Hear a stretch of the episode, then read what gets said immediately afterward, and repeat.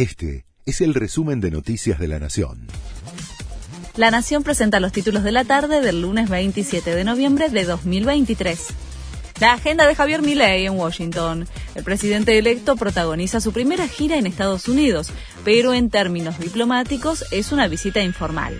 No tendrá una reunión con Joe Biden, pero se va a encontrar con importantes funcionarios del Departamento de Estado, el Consejo de Seguridad Nacional, la Secretaría del Tesoro y el Fondo Monetario Internacional.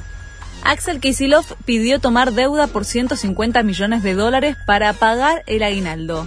El gobernador de Buenos Aires envió a la legislatura un pedido para endeudarse. Espera que se apruebe a la brevedad para poder cumplir con el pago del aguinaldo de 600.000 trabajadores públicos y hacer frente al pago de salarios.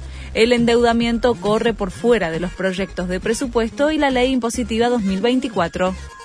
El líder de la unidad piquetera dijo que quiere que a Milei le vaya muy mal y llamó a una nueva movilización. Eduardo Beliboni dijo que las medidas de Milei afectarán a los trabajadores y anticipó que van a realizar dos fuertes movilizaciones el 19 y 20 de diciembre frente al actual Ministerio de Desarrollo Social de cara al inicio de la gestión de Milei. Nosotros nos preparamos para enfrentar a este gobierno, expresó Beliboni. Se extiende el cese del fuego en Gaza. Qatar informó que se llegó a un acuerdo para extender la tregua por 48 horas más, para poder realizar nuevos intercambios de secuestrados en poder de Hamas a cambio de palestinos encarcelados en Israel. El anuncio se da en el último de los cuatro días de la tregua original que comenzó el viernes.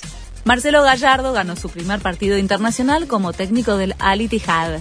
El equipo del muñeco, que tiene a Karim Benzema como titular, ganó 2 a 1 en el partido correspondiente a la quinta fecha de la fase de grupos de la Liga de Campeones de Asia.